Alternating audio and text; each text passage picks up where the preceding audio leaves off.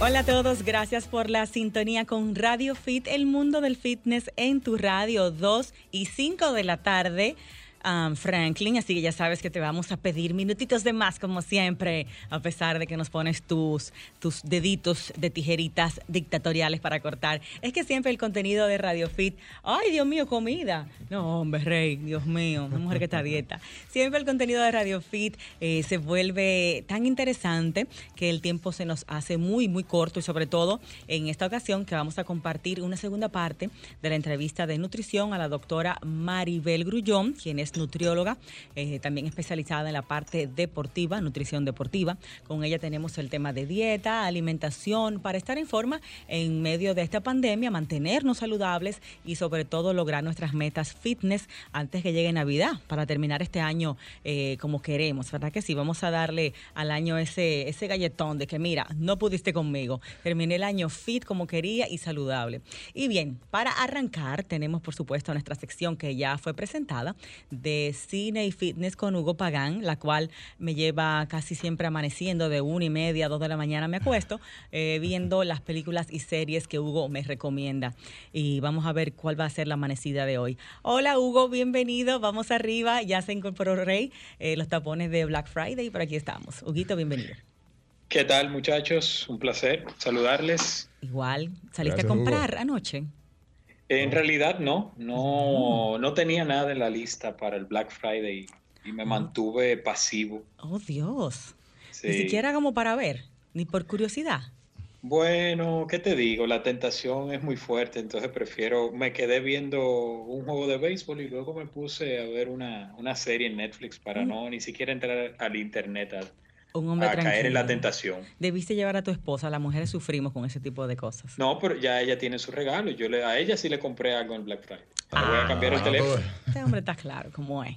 Mira, Huguito, en Canadá no se entran a golpes como en Estados Unidos, que se ve que hacen fila y cuando entran empiezan a, jalarse los moños ahí para comprar las eh, Si supieras que no he visto ese tipo de escenas, obviamente este año ha sido atípico por lo del coronavirus. Las tiendas tomaron medidas diferentes. Mi, mi esposa estuvo en una tienda por departamentos grande, una cadena internacional, y ella me dijo que en la tienda tenían, ya habían tomado muchas medidas en cuanto al, a espaciar los pasillos, dejar mucho espacio para que la gente pudiera caminar libremente sin aglomeraciones.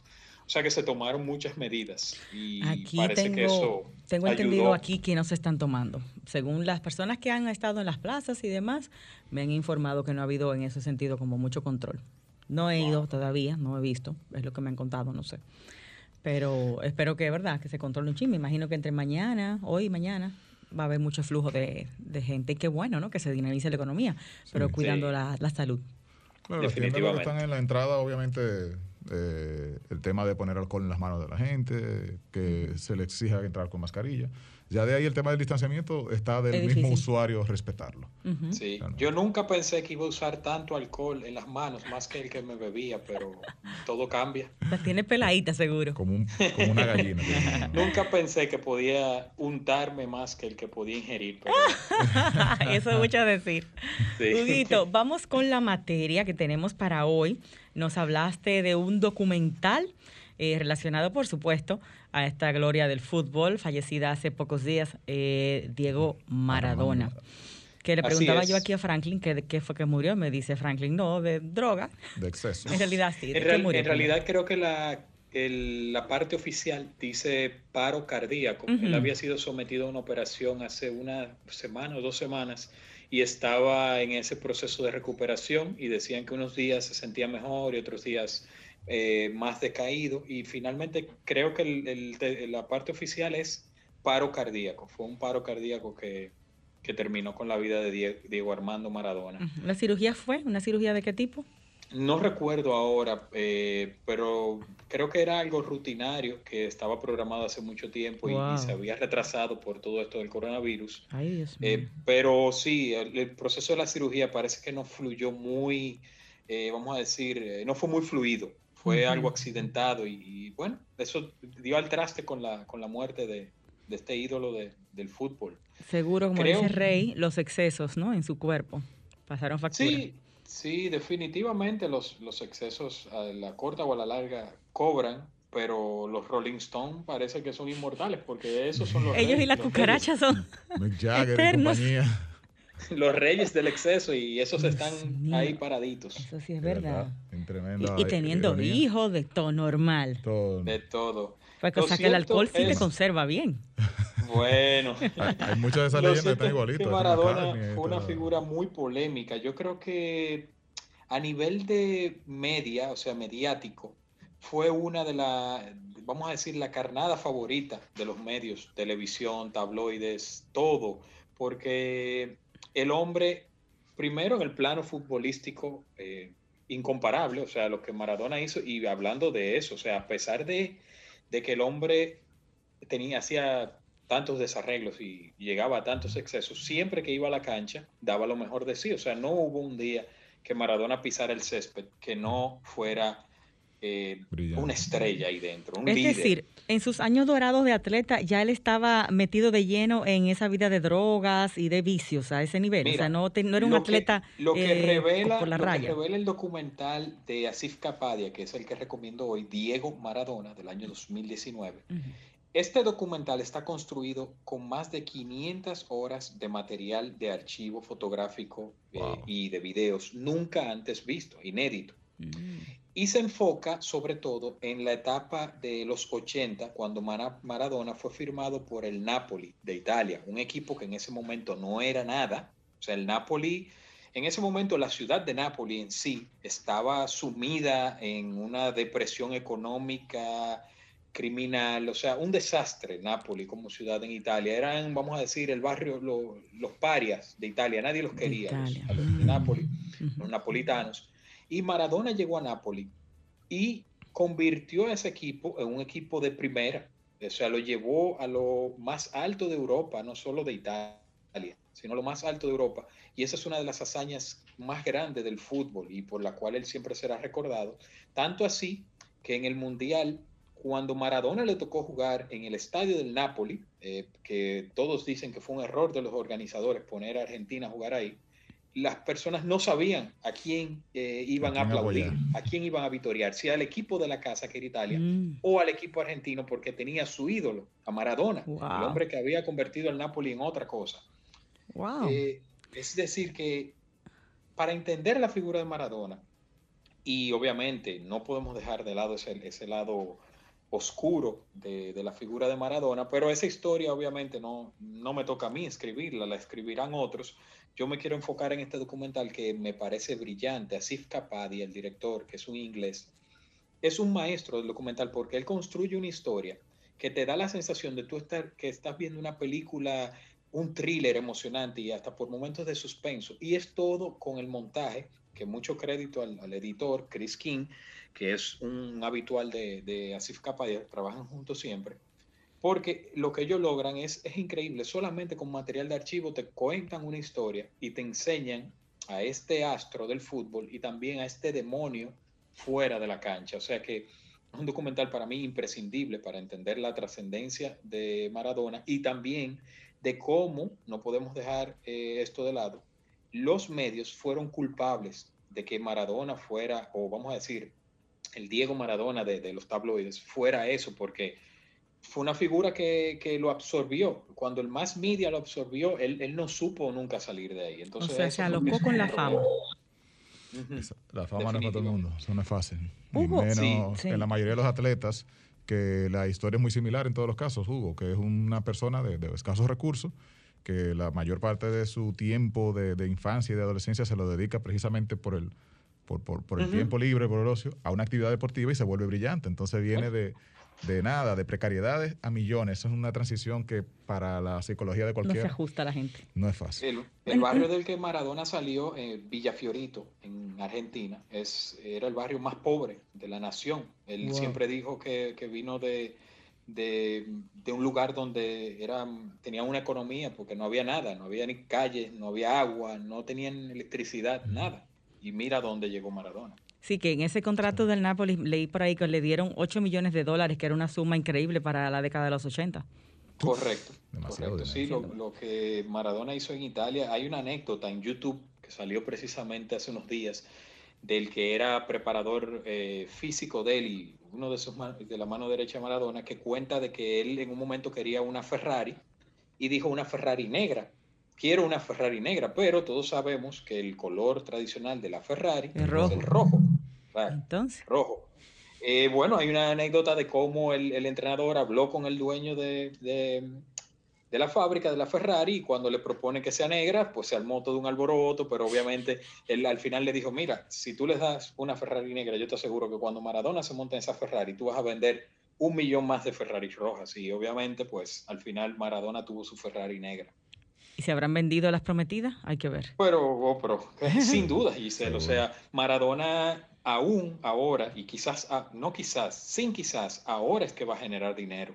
O sea, la trascendencia de una figura como la de Maradona, a pesar de todo lo que él hizo, mi parecer, yo siempre he dicho que ni Maradona pudo destruir a Maradona, porque el, el Dios que conocimos en la cancha, el, el, hombre que parecía levitar cuando todos recordamos ese Mundial del 86, eh, bueno, yo lo recuerdo por los videos, obviamente, pero ese mundial del 86, está bien. ese mundial del 86 que eh, representó tanto y ese partido de Inglaterra-Argentina, donde estuvo el gol de la famosa mano de Dios y luego el gol del siglo, que son de los goles más comentados de toda la historia del fútbol, representó no solamente un juego y una victoria en la cancha argentina sobre Inglaterra, sino esa venganza de, los, de los argentinos por aquella guerra de las Malvinas y por todo lo que pasó años, cuatro años atrás, en ese conflicto bélico que, Inglaterra eh, confrontó a Argentina en esa, por ese territorio de las Islas de las Malvinas. Entonces, o sea, que ayudó al eh, país a esa venganza política en cierto modo figurado. Es que, como dicen, él, él era la figura que ponía a todos a una. O sea, no importa si tú eras del River, que, del River, que era el, el eh, es el equipo que es el rival tradicional del Boca, al cual él siempre perteneció. Ahora mismo, no importa cuál era tu, es, tu camiseta, tú estás llorando esa figura, porque en Argentina, si alguien puso a todo el mundo a una sola voz, fue Maradona. Entonces, esa, era la, trascendencia de esa figura. Y por eso este documental, que, eh, como dije, Asif Kapadia, yo cuando vi que él tenía este trabajo que lo presentó en Cannes, dije, tengo que verlo, porque ya él había hecho un documental sobre Ayrton Senna, que para mí es de lo mejor que se ha hecho en la historia del cine a nivel de documental. Y tiene un documental sobre Amy Winehouse, que también lo mm. construyó con material de archivo, foto, o sea, material inédito, y los dos son brillantes. O sea, Asif Kapadia para mí es una especie de antropólogo moderno eh, que construye o reconstruye la historia con, cine. Se la busca. Mira una cosa, Hugo, por eh, WhatsApp ahorita mándame el nombre, que no entendí muy bien el nombre del, director. Eh, una pregunta. Quiero aprovechar para saludar a, eh, a nuestra amiga Carla Rosaria, que ella es, actriz, pero justamente desde Argentina nos está sintonizando y ah, nos, nos, dice que oh, allá todo el mundo muy eh, bueno, movilizados todos, eh, programas dedicados a él todo el tiempo. Luto nacional. En la televisión, un luto nacional. Wow, Increíble. Eh, Hugo, la hacienda Nápoles de mm, Pablo Escobar. ¿Tuvo que ver con eso? ¿Fue nombrada por eso? ¿Por el amor de Pablo Escobar por el fútbol y el Nápoles? De... Bueno, no, eso no, lo, puedo asegurar, no, no conozco ese dato. Realmente, pero... Pero seguro que sí. Bueno, quién sabe. Y además recuerda que obviamente en Nápoles estaban una de las familias más importantes de la mafia italiana. Tal vez por ahí vino eso, porque en este documental Diego Maradona se muestra, y yo escribo en el artículo que escribía, te muestra cómo Maradona un buen día podía estar desayunando con su familia y en la noche cenando con los jefes de la mafia italiana. O sea que lo que pasó en su vida pudo haber sido mucho peor. Pudo haber sido mucho peor de lo que conocemos. Porque él siempre caminó al filo de la navaja. El fin es que fue. Tres, días, tres días de luto en Argentina. Tres días, oficialmente. Sí, correcto, correcto. El fin, Hugo, es que fue un gran atleta, porque a pesar de realmente maltratar su cuerpo, sus logros eran impresionantes en la cancha. O sea, su cuerpo estaba por encima de todo lo que le, hiciera, su capacidad bueno, yo, atlética. Yo me no me imagino lo que sería o hubiera sido si ese hombre no hubiera llegado a esos excesos. Eh, porque realmente es un superdotado. Argentina ha tenido el privilegio de tener quizás a los dos más grandes jugadores de toda la historia, porque luego tenemos ahora a Messi, que por cierto hizo un gol muy similar al que se le denomina el gol del siglo que hizo Maradona contra Inglaterra. lo hizo en la liga española, muy joven Messi en ese momento cuando lo hizo, pero un gol idéntico. Pueden buscar esos, esos videos en YouTube donde comparan el gol jugada a jugada y es, es brillante. O sea, los dos arrancando desde el medio del campo, dejando prácticamente a toda la defensa detrás hasta el portero y llegar a la portería para, para patear eh, solo, completamente solo. O sea, tipo volaba. Eh, brillante. Son eh, Argentina a nivel de fútbol una nación privilegiada. La divergencia en, las opiniones de la gente que compara al mejor o el mejor en sus épocas es el tema de los mundiales que sí pudo ganar Maradona y que Messi no ha tenido todavía. Obviamente. Aunque obviamente ese no sería un parámetro porque sabemos que hay grandes figuras del fútbol que nunca pudieron levantar una Copa del Mundo, porque es una, una cosa también muy situacional, no depende solamente de ti. Lo que sí dicen de Maradona, y es una realidad, es que Messi ha tenido el privilegio de compartir cancha con jugadores inmensos. Maradona del Napoli lo hizo un todo y era un equipo de nada, o sea, y no había otro nombre. Y la Argentina que él llevó al Mundial en el 86 también se hablaba de que era un equipo la prensa no creía en ese equipo, los, nadie creía en ese equipo y terminó levantando la Copa del Mundo. O sea, que el tipo realmente hay, Hay que dársela, como dicen los muchachos. Sí, sí, sí. Eh, agotamos el tiempo. No sé si tenías alguna otra recomendación para nosotros. No, ya eh, esa era la recomendación del día. Si quieren ver algo más ligero, estoy viendo un documental que me parece interesante, una serie documental, se llama High Score. Es sobre la historia de los videojuegos para los gamers. Está en mm. Netflix. Es muy interesante porque nos da un trasfondo de cómo nacieron todas estas consolas desde los Atari hasta los primeros juegos en computadora, pasando por Nintendo, Sega, todo lo que conocemos hoy en día. Muy interesante, se llama High Score, como puntuación alta, High score. alta puntuación, y está disponible en Netflix, o sea que ese es más ligero, menos agresivo que Maradona. Mm. Y está ahí. son siete capítulos, seis capítulos. Y el de Maradona, aunque no sigamos fútbol, nos puede interesar. Claro, no, no, no. Es que Maradona te digo que es una figura tan interesante que tú puedes conocer nada de su vida y este documental, porque este director tiene esa capacidad. Eh, igual les recomiendo que busquen los demás trabajos de Asif Kapadia, que es el nombre del director, para que se den banquete, porque es un, director brillante. Esos tres documentales que mencioné, Diego Maradona, 2019, el de Ayrton Senna y el de Amy Winehouse, todos son genial. Quiero ver el de Amy. Eh, mira, nos tenemos que ir, Huguito, antes de la serie de Amazon donde está Julia Roberts. ¿Cómo se llama, Dios mío? Homecoming. Uh, sí, Homecoming. Aún no ¿Es la he buena? Visto. No la he visto, dice Hugo. No, aún no la he visto, no la he visto esa todavía. Ok, ok. Pero has leído que vale la pena para empezar. Eh, realmente no, no tengo mucha información de esa serie todavía. Porque estoy terminando Queen's Gambit. Ah, muy buena, Queen's Ok, veo mucha expectativa. Yo quiero verla, a ver si realmente está a la altura de lo que promete. Yo no veo por qué ha hecho tanto escándalo. Está buena, pero no es para tanto, pienso a mí me ha pasado con cosas, como La Casa de Papel, muy buena también, pero tampoco al nivel de lo que la gente... sí me mató, me gustó. Es que es un crowd pleaser, yo se lo dije a Rey la semana pasada. Tiene los elementos para complacer a todo el mundo y por eso ha causado tanto revuelo. Claro, claro, está hecha la medida. Exacto. Hugo, ¿dónde te seguimos, corazón, para ver todas las críticas de películas, series, documentales? En Instagram, hpagans y en Twitter hpagan14. Excelente, pues hasta el próximo sábado, Dios mediante, nos encontramos por aquí. Cine y Fitness con Hugo Pagán llega a ustedes gracias a Seguros, Pedro Andújar y Jumbo. Vamos a un corte y retornamos con la doctora Maribel Grullón y nuestro tema dieta, alimentación, nutrición. Quédense. Estamos de vuelta, esto es Radio Fit, el mundo del fitness en tu radio, hoy con una consulta sumamente especial, ya hablamos de cine, pero ahora vamos a hablar de nutrición y es una segunda parte porque en nuestra primera intervención con ella nos quedamos sedientos de mucho más. Así es, bienvenida a nuestra cabina otra vez, doctora Maribel, ¿cómo está usted? ¿Nos escucha? ¿La tenemos ahí en línea? La doctora Maribel es nutrióloga, también especializada en nutrición, medicina deportiva y es la encargada del Departamento de Nutrición de Gold's Gym, Departamento Médico. Y bueno, con ella, a través de sus redes sociales también, ustedes pueden eh, aprender mucho y contactarla para su consulta de la parte nutrición. Su Instagram es arroba plenitudes, plenitud, así mismo como suena, eh, con la letra al final. DSS, se los, ajá, Exactamente, plenitud C de casa y S, plenitud Centro de Salud, plenitud CS. Doctora Maribel, ¿anda por ahí? ¿La tenemos por ahí? Hola, ¿cómo están ustedes? Hola, mi doc, todo bien, gracias a Dios. Un gusto eh, compartir de nuevo con usted. Todo bien. Tenemos preguntitas listas para ir, ahí la vemos ya. Preguntitas listas para aprovechar el tiempo de inmediato, el que tenemos aquí a la mano. Rey, arranca con ese cuestionario de nutrición para la doctora.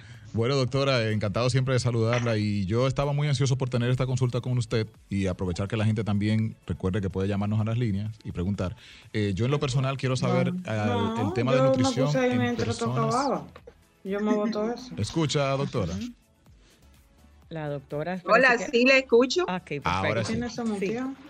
Eh, Repetimos. Tenemos como un audio que. Hay un audio que se está entrando, doctora. No sabemos si es allá o si es una conexión eh, verifique nuevamente su conexión por Zoom. Mientras reitero los números en cabina para la gente. Yo me imagino que allá, yo no. Ok, vamos a ver. Ahora mismo no se está oyendo, o sea que entiendo que ya quedó ahí. Bueno. Muy bien. Eh, básicamente, doctora, en mi caso personal quiero saber eh, en cuanto a la nutrición en envejecientes. Tengo a mi abuelita que tiene 91 años, eh, personas de la tercera edad en general también, o sea, ya mis padres están en los 70. Entonces, ¿Cambia realmente el, ritmo? ¿Cuáles son las cosas que verdaderamente no puede ya comer una persona que tiene una edad muy avanzada, por encima de los 85 y tal?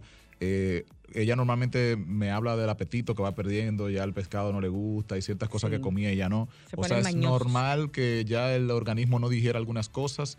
Eh, ¿cómo, cómo, ¿Cómo es la dinámica ahí? ¿No se escucha, doctora? No, ahora active su audio, por favor, para que la escuchemos. Doctora, eh, parece que silenció. Ahora, sí. Ahora sí. Ahora me escuchan. Sí.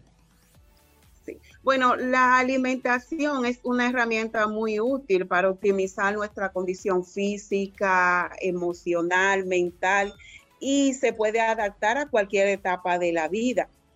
En este caso es normal que ya eh, no coman igual, porque tú sabes que eh, las necesidades igual no están en movimiento, la digestión también disminuye mucho. Eh, se dice que ya esa edad son los extremos de la vida, igual que los niños.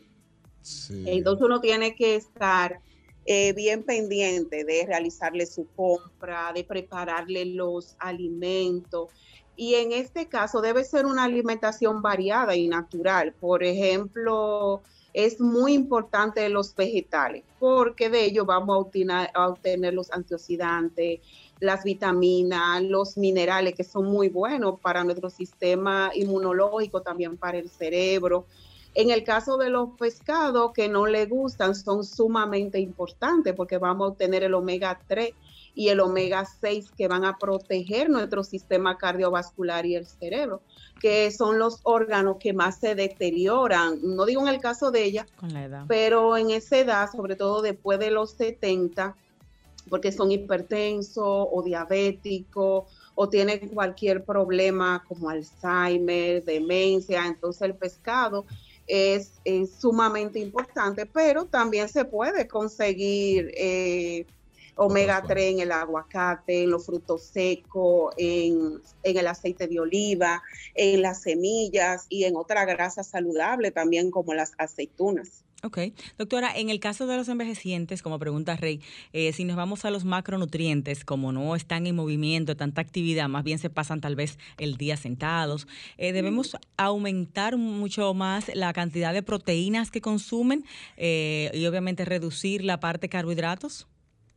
No, en, e, en ese caso, tú sabes que igual en un envejeciente, como en un niño, como en un adulto, todo, se debe adaptar, incluso la cantidad de proteína no se debe aumentar, se debe adaptar a, a, esa, a esa persona, a esa edad. Por eso nosotros realizamos una valoración nutricional, donde realizamos el peso, realizamos la talla, tomamos pliegue igual para nosotros son muy importantes, por ejemplo, eh, tomar medidas del brazo, del muslo, de la pantorrilla, igual tomar el porcentaje de grasa corporal para nosotros confirmar de que no, no hay una, o, o mejorar si hay lo que es la pérdida de masa muscular. Entonces la proteína se debe adaptar a cada persona.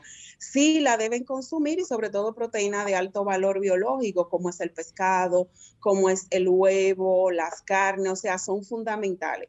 la deben consumir por su masa muscular igual y que no bajen de peso. Porque en este caso, como no están comiendo cantidades como antes, el poquito que coman debe ser con calidad, porque tú sabes que ya a esa edad no se puede perder peso, porque básicamente lo que se pierde es la masa muscular. Y aquí la proteína es es sumamente importante. En el caso de que muchas veces no la quieren, igual que el pescado, que las carnes, cuando vamos a utilizar la proteína de origen vegetal, como son las leguminosas, la bichuela, guandule, lenteja, entonces es muy importante combinarla con un cereal para que de esta forma nos aporten todos los aminoácidos esenciales para nuestras funciones vitales. Vamos a decir, cómo fabricarle su proteína vegetal. Aquí hay una pregunta muy interesante que también tiene Rey, eh, y bueno, me llama la atención también a mí por mi suegra, porque noto ese tema de que no tienen esa voluntad de comer ciertos alimentos o de comer en sentido general, se pierde el apetito. Entonces, ¿es algo recomendable darles algún aperitivo o cómo podemos lograr que consuman esos alimentos que están rechazando o, o cambiárselos en dado caso? ¿Cuáles serían las formas? Que podemos hacer cuando tenemos a nuestros viejitos mañosos que no quieren comer o quieren... No, eso no es, eso no es mañoso, Giselle, es normal. Entonces, hay muchos factores eh, que no deben comer solo, uno le debe hacer compañía. Eh, también la forma de preparar los alimentos, porque uno tiene que ver cómo está la dentadura. Tú sabes que también ellos se, se deprimen mucho tienen depresión y uno tiene que, visitarlo mucho, conversar con ellos, eh, cada vez que uno pueda, pues acompañarlo a la hora de, la, de las comidas. Eh, uno tiene que ver cómo está la dentadura, entonces si en este caso no puede masticar bien, eh, puede utilizar otra técnica como son picar los alimentos más pequeñitos o en forma de puré, en forma, eh, por ejemplo, de sopa, sobre todo para los vegetales. Y. Eh, o sea, se vuelve la niñez a, cuando éramos bebés, básicamente, en el manejo de alimentos. Sí, generalmente eso es lo que pasa y necesitan más atención. O sea, uno no lo puede dejar solo. Porque si tú te fijas, la gran mayoría de estudios que uno consigue, que hablan mucho de Estados Unidos, eh, la gran mayoría vive solo, son pocos los que están en un en una residencia o asilo, como, como nos dicen en otros países. Por ejemplo, yo en mi segunda maestría de alimentación y nutrición, gracias a Dios, todo mi trabajo lo hice en el hogar de ancianos San Francisco de Asís, por el por la autopista Duarte. Por, Y para mí fue una experiencia muy linda ir a compartir con ellos. Entonces nosotros le llamamos merienda, pero sobre todo le llamamos una merienda nutritiva de yogur o, o queso o fruta. En realidad es más eh, buscar la forma de cómo le vamos a presentar también los alimentos. No, y cuando los recursos son limitados, que de repente no se pueden comprar esos suplementos, esas bebidas con proteína, entonces eh, manejarlo ¿no? dentro del presupuesto, que no se vayan a desnutrir dentro del presupuesto que la familia dispone.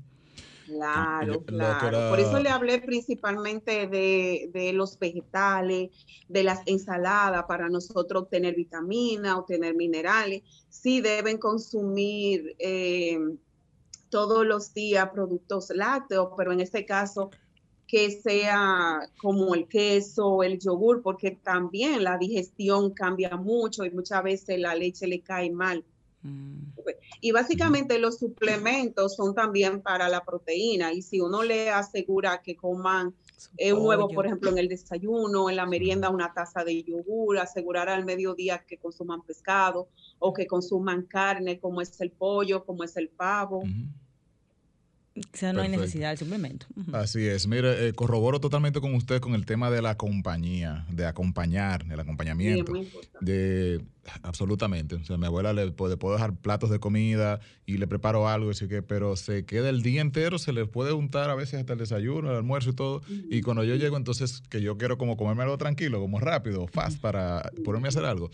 Entonces empieza ya como todo un ritual y mira y ponme esto y como que empieza el ritual de querer sentarse a comer o, la veo que toma el plato y empieza a comer cuando yo llego. La quiere comer acompañada. acompañada. Increíble eso. Y la compañía es muy importante. O sea que en los envejecientes realmente se reduce el apetito y se reduce la sed. Eso sí es, importante. Se deshidratan fácilmente. Ella toma muchísima agua, eso sí. Ah, bueno. en este caso, eh, hay que vigilar mucho la hidratación. Eh, ellos deben consumir entre 25 y 30 mililitros por kilogramo de peso. Eh, claro, se deben hacer algunos reajustes en lo que tienen insuficiencia cardíaca, insuficiencia renal, en lo que tienen problemas del hígado. Por eso también deben recibir siempre su evaluación de un geriatra o de un internista. Eh, también el que puede una valoración nutricional, porque eh, como están consumiendo pocas cantidades, entonces uno asegurar que el poquito que consuman, entonces eh, contengan los nutrientes que en realidad necesitan. De alto valor. Y yo los felicito a ustedes por este tipo de problema, de programa, porque así el que no puede hacer la valoración nutricional, pues lo podemos orientar por esta vía. Claro, claro. Y gracias a usted por ese aporte de conectar con nosotros y proveer toda su, experiencia. Vamos a hacer una pausa porque hay mucho más todavía que hay inquietudes aquí en las redes y me pregunta un amigo que él siente a veces ciertos dolores en los, en los huesos y demás, pero sobre todo que siente como que le estrallan las manos cuando se mueve y las articulaciones. Eh, sí, eh, bueno, contemporáneo conmigo, le, llevo lleva sus tres años. ya tú estás viejito, Rey. o sea que no es joven. Bueno, vamos a... Y eh, dice que si será por las vibraciones de un motor que también maneja. O sea, quiero que usted nos aclare eso cuando volvamos de la pausa. Hardcore. bueno, vamos a ir a la pausa. La doctora, por favor, comparta con nosotros su contacto telefónico del consultorio también para los que nuestros amigos oyentes puedan consultarse con usted. 809-914-3634. Eh, Perfecto. Y en Instagram, arroba plenitud CS. C de casa y S. Volvemos en breve con la doctora Maribel Grullón, nutrióloga. Fitness, fitness, salud, salud. solo en Radio Fit. Radio Fit. Escuchas a Radio Fit en consulta especial con la doctora Maribel Grullón, nutrióloga, que nos está orientando con el tema de la nutrición y hablamos, en este caso específico, de la nutrición en envejecientes, en adultos mayores, eh, muy ancianos, por encima de 80, 85, pero también adultos mayores, desde que pasa los 70, 70 y tantos. ¿Cómo anda ese comportamiento de la nutrición? Entonces, eh, nada, teníamos algunas inquietudes al respecto, hablábamos de la estrategia de que comiera acompañado, que definitivamente esto funciona mejor y procurar que si no puede tener un acceso a suplementos, pues que tenga una nutrición basada primordialmente en vegetales y algunas carnes. Doctora, me queda una duda. ¿Estos cambios en el comportamiento alimenticio de los envejecientes eh, son biológicos o mayormente vienen eh, por un tema de soledad, depresión? ¿Son psicológicos? ¿O realmente hay cambios en nuestra estructura, en nuestro cuerpo, a medida que avanza eh, nuestra edad, de que hace que la comida nos caiga pesada o que no tengamos suficiente apetito? Eh, sí, en realidad hay cambios. Eh, ya las hormonas no están funcionando igual, eh, por eso no le cae bien la digestión, es un poquito más lenta. Esa es la forma de que, por eso es que ellos consumen menos alimento. A medida que van pasando los años, pues también están mucho tiempo sentados, también las enfermedades, tú sabes que si tienen hipertensión o tienen diabetes o cualquier enfermedad de los huesos, pues van a tomar muchos medicamentos y esa es otra causa de que no quieran comer también. Quita el apetito. Mm. Y todos los medicamentos que... utilizan. Eh, es muy recomendable eh, y yo los felicito a ustedes por eso, realizar ejercicio, o sea, siempre realizar ejercicios, sobre todo ejercicio eh, de resistencia que nos va, nos va a ayudar a tener una mejor masa muscular, por ende tener más fuerza y a esta edad estar en movimiento. Prevenir la sarcopenia. Y entonces, prevenir la sarcopenia diametralmente al otro lado, que vienen siendo los niños, doctora. Como madre uno siempre ve preocupado que si está consumiendo las calorías que necesita. Un niño, dependiendo de su edad, debe tener una media de calorías diarias para estar bien nutrido. O sea, que no nos pasemos de las calorías ni que le demos de menos. ¿Cómo sabemos como madre la cantidad aproximada que un niño eh, está bien en cuanto a su ingesta calórica? ¿De cuánto estamos hablando? Un niño entre los 5, 6, 7 años, edad escolar.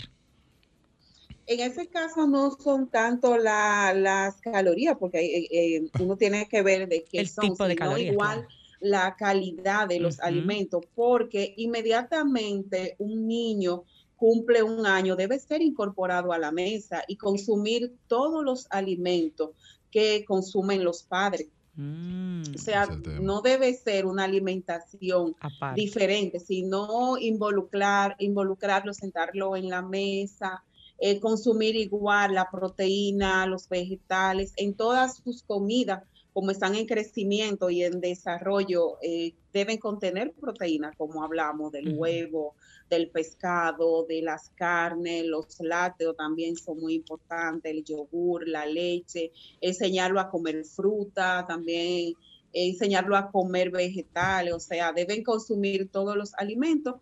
Eh, yo entiendo por lo que me dice de la caloría, Giselle, es que eh, la gran mayoría igual no quieren comer o se llenan muy rápido, pero es que el estómago de un niño no es igual al de un adulto. Entonces, en ese caso, eh, nosotros debemos sentarnos a la mesa con ellos, que su plato tenga una porción de proteína, eh, tenga la porción de carbohidratos, las leguminosas, los vegetales, o sea, de cada grupo de alimentos un poquito.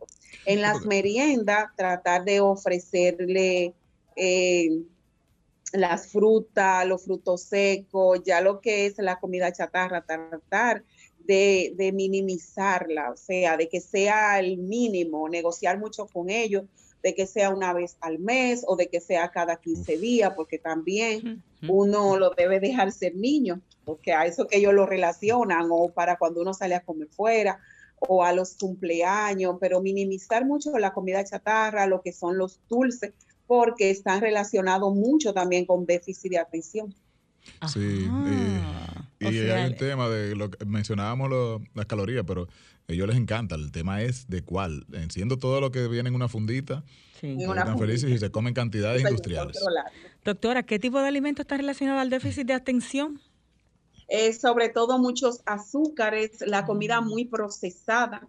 Tú sabes que mm. ahora uno va al supermercado y hay mucha caja, hay mucha fundita. Entonces, esos son alimentos que ya han pasado por una industria. O sea, hay una alimentación muy, muy procesada porque eh, muchos de, esas, de esos, yo digo que no se llamarían alimentos, eh, son muy baratos. Y ya tú sabes todo lo que le agregan también eh, para abaratar costos. Claro. Y para enganchar. Eh, es un dato muy importante, que a veces vemos, no, que, es muy inquieto, no, que, es muy terrible, pero hay que ver qué pasa en la alimentación que hace que el niño se comporte así. Sí, también tiene que ver muchos azúcares, eh, mucha fundita, eh, las cajas, que los cereales de caja, que igual contienen muchos azúcares. Doctora, las palomitas hechas en casa con aceite de oliva es una buena opción de merienda, porque veo que es volumen, eh, mantiene la boca ocupada, quita la ansiedad y quizás el niño siente que está comiendo algo pecaminoso de lo que le gusta.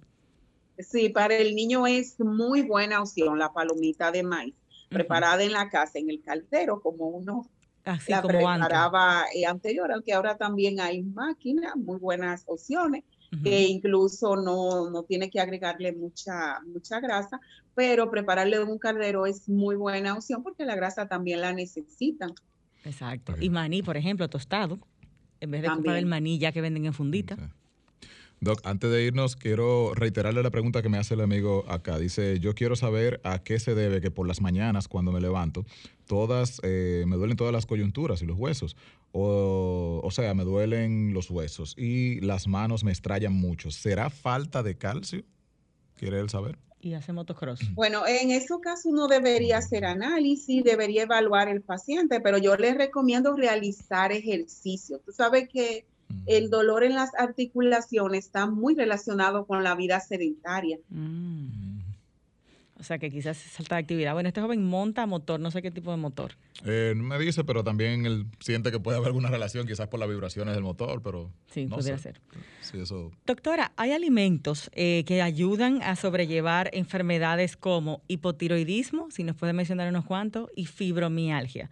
Que esos son dos padecimientos que yo tengo que casi siempre pues me, me hacen la vida un poquito cuesta arriba, ¿no? Si pudiera mencionar algunos que nos puedan ayudar a las chicas y chicos que tenemos eh, eso. En el caso de la, de la fibromialgia, yo veo muchos pacientes con fibromialgia. Igual la alimentación que le mencioné anteriormente debe ser una alimentación eh, bien natural, una alimentación fresca. Igual eh, tratar de retirar los azúcares y los alimentos procesados. Algunas personas también lo que es eh, el trigo, pero sobre todo la harina blanca, la harina refinada, tratar de cambiarlo por integral, donde el grano está entero. Me han hablado de llevar quizás dietas sin gluten. Dietas sin gluten que pudiera eh, favorecer al tema hipotiroidismo. Sí, y a los dos, al hipotiroidismo y, y, también a la fibromialgia. La fibromialgia está muy relacionada eh, también con una alimentación, para que me entiendan, una alimentación limpia. Retirar la harina, si es posible, eh, quitarla o minimizarla, consumirla lo menos que puedan. Y mis pacientes han mejorado mucho luego que quitan el pan blanco, eh, todo lo que es harina, mejoran bastante y realizar ejercicio también. Excelente. Arroba plenitud CS es el usuario de la doctora para ampliar estas consultas con ella y si es tan amable de compartirnos su número también de contacto para que la gente pueda tener una orientación con usted. Está ahí, Doc. No la tenemos en pantalla.